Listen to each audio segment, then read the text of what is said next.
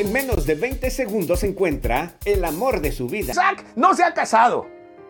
Pero esa no es la preocupación, debería de serlo. Hoy hay un montón de chicos que todavía ya tienen 40 años y no saben qué hacer con su vida. Todavía viven con sus padres, no se han casado y ahí están.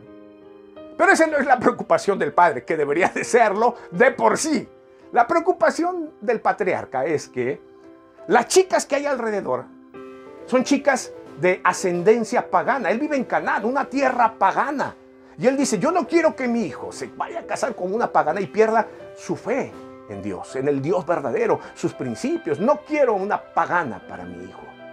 Así que compromete a su siervo, Eliezer, el de confianza, su mayordomo, a quien le tiene puesto eh, toda, toda su complacencia y su confianza. Eh, le hace un juramento y le dice...